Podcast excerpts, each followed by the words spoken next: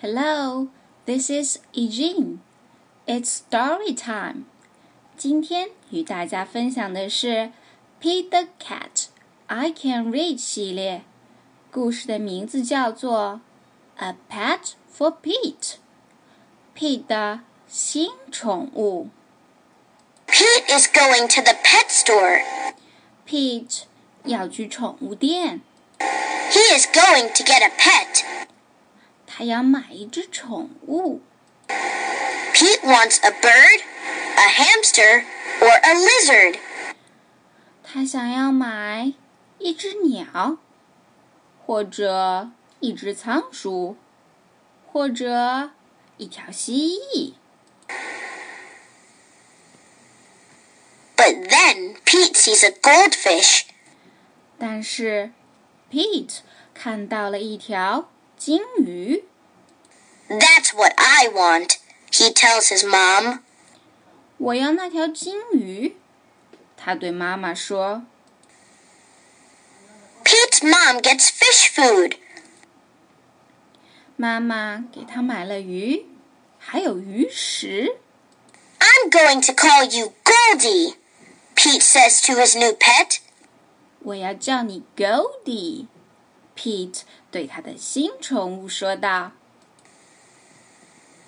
You are my first pet, Pete tells Goldie on the way home. 你是我的第一只宠物。在回家的路上，Pete 是这样对 Goldie 说的。 Pete takes Goldie to his room. He feeds her fish food. Pete 把 Goldie 带到了自己的房间，喂它吃鱼食。 Now what? asks Pete.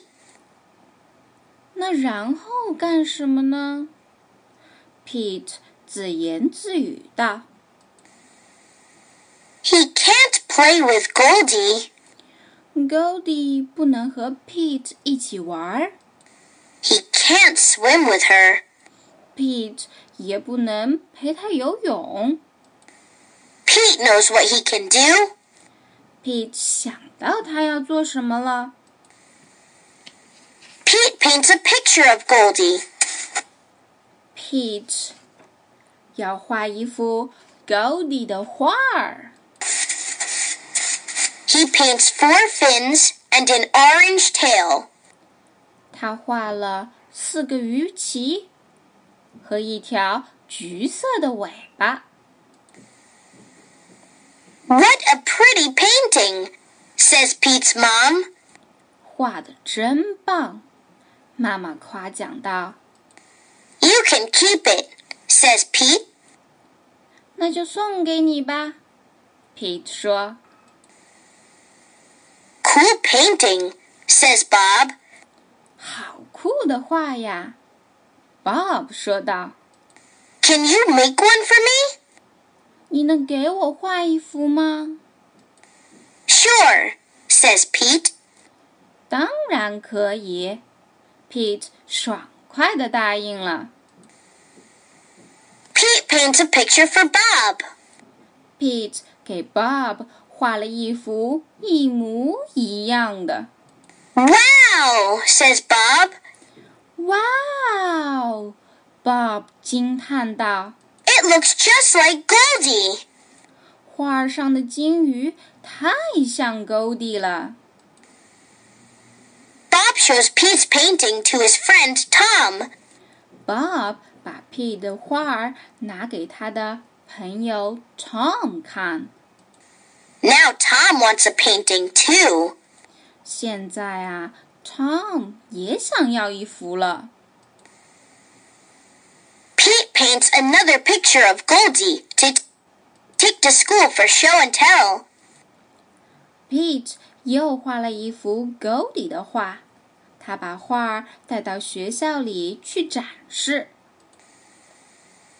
This is Goldie, my pet fish, Pete tells his class. 这是 Goldie，我的小宠物鱼。Pete 向全班介绍道 Cute fish.：“ 好可爱的鱼呀， Cool colors. 配配色很酷哦。 Nice work. 嗯，不错的作品。 I wish I had a picture of Goldie, says Benny. 我要是也有一幅 Goldie 的画就好了。”Benny 惋惜道 I'll make you one, says Pete.：“ 那我给你画一幅吧。”Pete 主动要求道 Everyone in Pete's class wants a painting of Goldie.：“ 现在班里每一个人都想要一幅 Goldie 的画儿。 Pete's grandma wants a painting too. 连 P 的祖母也要一幅。哇哦，P 的画儿画得太好了！妈妈、哥哥、奶奶、朋友还有同学都想要他的画儿。P 最终能满足大家的愿望吗？请听下期节目吧。See you。